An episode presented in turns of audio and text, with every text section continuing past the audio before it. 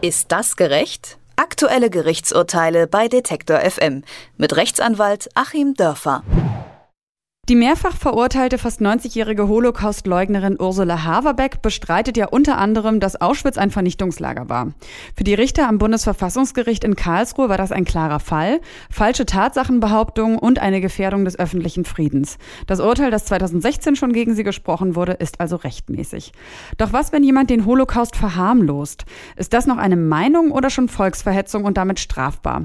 Auch darüber hat das Bundesverfassungsgericht letzte Woche entschieden.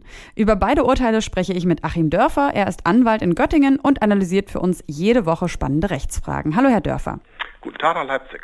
Wo liegt denn überhaupt der Unterschied zwischen Verharmlosung und Leugnung des Holocausts? Ja, das ist wirklich so wie im Alltagssprachgebrauch. In dem einen Falle streitet man es äh, halt ganz ab und in dem anderen Falle sagt man, das war alles gar nicht so schlimm und äh, hauptsächlich sind doch die Juden nur aus diesen oder jenen Zwecken in die Konzentrationslager gekommen und sind dort dann an irgendwelche Infektionskrankheiten gestorben ähm, oder was auch immer. Mhm. In dem Fall von Frau Haberbeck ist es ja der öffentliche Frieden, der dadurch gefährdet ist. Was ist denn dieser öffentliche Frieden und wann ist der bedroht? Ja, der öffentliche Frieden spielt jetzt hier wirklich bei beiden ähm, Fällen eine ganz große Rolle.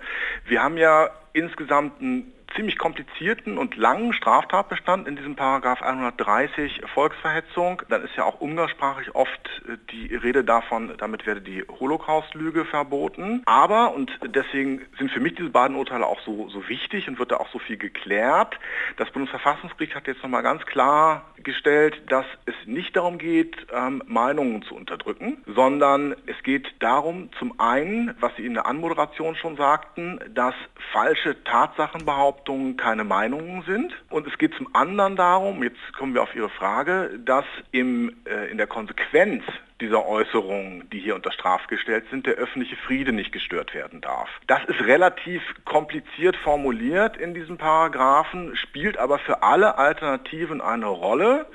Das heißt, wenn Frau Haverbeck den öffentlichen Frieden nicht gestört hätte, hätte sie das trotzdem weiter sagen können. Und wenn der andere hier Verurteilte, der wegen Verharmlosung dran war, aber dann freigesprochen wurde, ähm, den öffentlichen Frieden gestört hätte, dann wäre er eben auch zu bestrafen. Können Sie vielleicht noch mal kurz den anderen Fall erläutern?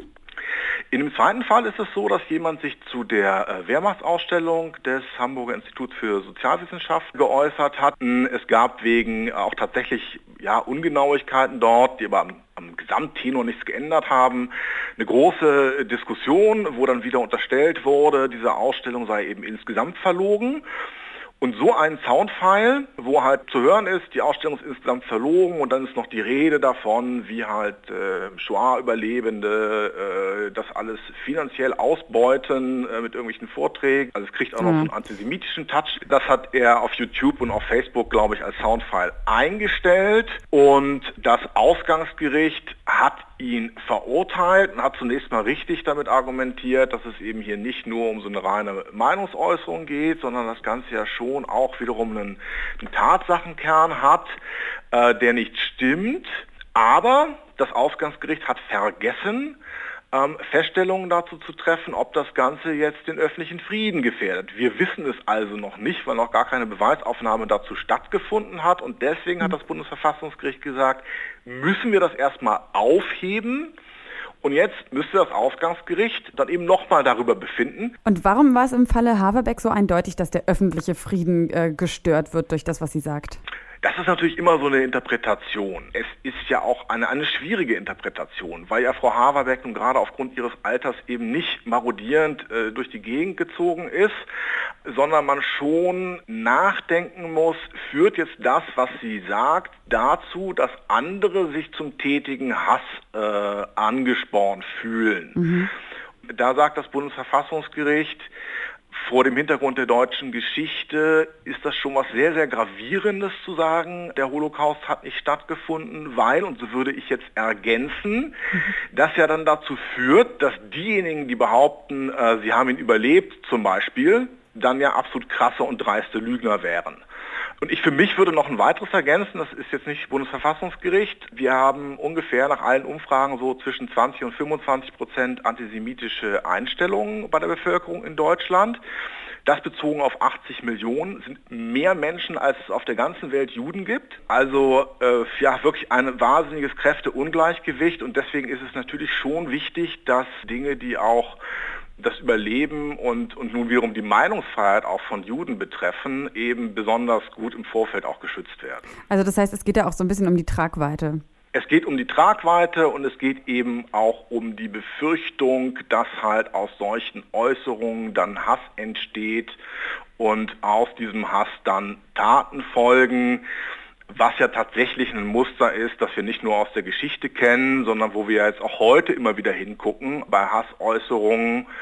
Das heißt, Sachen, die aufstacheln können, die darf man dann auch nicht sagen. Ich würde es mhm. mal auf die Faustformel bringen harmloser rechter Unfug geht, äh, gefährlicher rechter Unfug geht eben nicht und ist dann nicht mehr von der Meinungsäußerungsfreiheit gedeckt. Das ist ja eigentlich schon ganz interessant. Es gibt im Grundgesetz wirklich diesen einen speziellen Paragraphen genau gegen die Leugnung oder Verharmlosung des Holocausts. Warum reicht nicht der Volksverhetzungsparagraph aus? Ja, man muss es vielleicht ein bisschen anders sagen. Die Holocaustleugnungsvorschrift ist nochmal ein Teil des Volksverhetzungsparagraphens. Man hat es also da besonders rausgezogen. Das ist auch wirklich eine riesengroße Besonderheit. Das Bundesverfassungsgericht weist sogar jetzt nochmal darauf hin, dass es sagt, eigentlich ist es ja dem Artikel 5 Grundgesetz, also der Meinungsfreiheit, fremd, dass man ganz bestimmte Meinungen verbieten darf. Normalerweise, wenn ich eine ganz bestimmte Meinung verbiete, ist das schon ein Verstoß gegen das Grundgesetz und das geht nicht. Wir haben hier diesen einen Ausnahmefall, dass eine bestimmte Meinung verboten wird. Und äh, das ist dann tatsächlich nur geschichtlich zu erklären, aber ich möchte schon sagen, also auch wenn wir diese Sonderdinge nicht hätten, mhm würde das wahrscheinlich trotzdem unter die allgemeine Vorschrift fallen, weil auch in der allgemeinen Vorschrift des äh, Volksverhetzungsparagraphens eben ja von Religion, ethnischer Herkunft und so weiter die Rede ist. Und das träfe dann ja auch auf Shoah-Überlebende zu. Kommen wir nochmal zu den zwei konkreten Fällen, beziehungsweise jetzt haben Sie ja schon gesagt, in dem einen Fall ist es ähm, noch nicht ganz entschieden, ob es wirklich nur Verharmlosung und damit ähm, ja geschützt durch die Meinungsfreiheit ist. Nehmen wir mal an, dabei bleibt es. Welche Folgen hat denn dann dieses Urteil für die Bewertung von ähm, Holocaust-Verharmlosung gerade in sozialen Netzwerken für die Zukunft? Also kann man dann sagen, die Grenzen des Sagbaren sind damit erweitert worden? Zumindest ist eine größere Rechtssicherheit äh, auch für diejenigen geschaffen, die die Grenzen des Sagbaren erweitern möchten möchten. Die bekämen dann, wenn es jetzt wiederum zu einem Freispruch kommt, äh, eine Blaupause, was man sagen kann. Also das ist wirklich so diese Janusköpfigkeit dieser beiden Urteile. Wir haben einerseits eine schöne Klärung bekommen, was nicht geht, in einem Gebiet, wo das noch nicht so richtig geklärt war. Und wir haben hier eben dann die Bestätigung bekommen, ich kann so wirren Unfug im Internet verbreiten solange mir das Gericht dann nicht nachweisen kann, dass es den öffentlichen Frieden stört und solange es noch so einen Meinungseinschlag hat und keine reinen Tatsachenbehauptungen sind, geht es dann. Und ja, mich persönlich hat das besonders interessiert, weil ich auch gerade in Halle äh, eine Strafanzeige erstattet hatte, wo ich davon ausgehe, jetzt ist es eigentlich geklärt. Da hat nämlich die Staatsanwaltschaft zunächst gesagt, wir fassen das nicht an. Da geht es um ein vom Antaios Verlag vertriebenes Buch aus der sogenannten konservativen Revolution vor 33, wo halt dann äh, gesagt wird, die Juden äh, wollen halt das deutsche Volk fertig machen und so. Mhm. Und das steht schon in der Bibel und die Ägypter waren ja eigentlich auch schon Germanen und sind durch Moses und seine Gesinnungsgenossen da massiv fertig gemacht worden. Und daraufhin hat mir nun zunächst mal die Staatsanwaltschaft geschrieben, das sei doch nur eine Meinung, eine Interpretation der Bibel, die man teilen oder als abwegig bezeichnen kann. Und jetzt haben wir eine sehr schöne Klärung eigentlich auch für diese Fälle, wo für diese ganzen klassischen antisemitischen Schriften wir können jetzt nämlich wie im Fall Haberbeck dann in zwei Stufen prüfen. Wir können erstmal gucken, sind das hier Tatsachenbehauptungen? Ja, sind's. Die Ägypter waren Germanen und Moses hat versucht, sie umzubringen. Ist Tatsachenbehauptung. Ist die falsch oder richtig? Ja, sie ist grottenfalsch. Ist also dann nicht mehr durch die Meinungsfreiheit geschützt und im Zweiten muss man dann eben fragen, ist das Ganze dazu geeignet, den öffentlichen Frieden zu stören? Ja, ist es, weil nämlich den Juden unterstellt wird, auch heute noch das deutsche Volk vernichten zu wollen. Und da fühlt sich dann ja jeder brave deutsche Volksgenosse gleich zur, zur Selbsthilfe und zur Notwehr eingeladen. Also diese beiden Dinge gehen nicht. Völligen Mist erzählen, was überhaupt nicht stimmt und damit Hass erzeugen nur Mist erzählen, das müssen wir aushalten, so sagt auch das Bundesverfassungsgericht. Das ist dann eben eine Frage einfach des politischen Meinungskampfes. Es gilt aber nach wie vor, wer den Holocaust leugnet, der billigt die Verbrechen des Nationalsozialismus und das ist in Deutschland strafbar.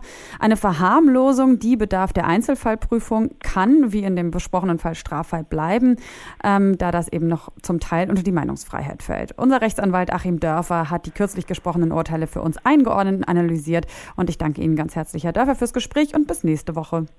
Danke, sehr gerne.